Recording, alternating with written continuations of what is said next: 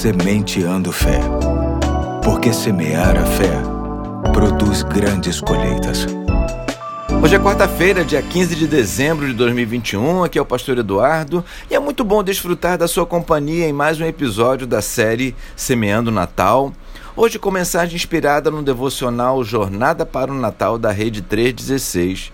E quero ler Isaías 40, 3 e 5, que diz: Uma voz clama: No deserto prepare um caminho para o Senhor. Façam no deserto um caminho reto para o nosso Deus. A glória do Senhor será revelada e juntos todos a verão, pois é o Senhor quem fala. Preparem o caminho. Toda grande obra precisa de preparo antes de começar. Por exemplo, uma estrada, antes de receber o pavimento, pode demandar a derrubada de árvores e o alinhamento do terreno, ou a construção de um prédio pode demandar o nivelamento e até o aterramento do solo para o início da obra. Preparem o caminho foi a ordem de Deus. Seria comum, se não fosse o fato de que Isaías trouxe essa mensagem 700 anos antes da profecia se cumprir. Essa voz que clama no deserto era João Batista, primo de Jesus, nascido apenas alguns meses antes dele. João foi o anunciador de Jesus, enviado pelo próprio Deus.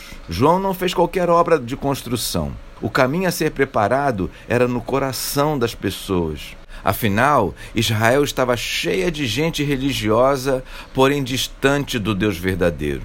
Havia também os que clamavam a Deus por salvação, embora muitos imaginavam que ela viria por meio de um Messias político que os libertaria do domínio do Império Romano. A missão de João era fazer as pessoas refletirem sobre seus pecados e agirem em direção à mudança. Hoje, Cada igreja e cada pregador da palavra de Deus age como que preparando os corações para a chegada do Salvador. Não mais em Belém, mas no coração delas, fazendo com que aconteça um autêntico Natal em sua vida. É isso mesmo. Na história da humanidade, Jesus nasceu e por isso comemoramos o Natal. Porém, na história de muitas pessoas, inclusive na minha, Jesus nasceu e por isso comemoramos o Natal com mais alegria e razão. E com um detalhe: não apenas no 25 de dezembro, mas em todos os dias do ano. Vamos orar agradecendo?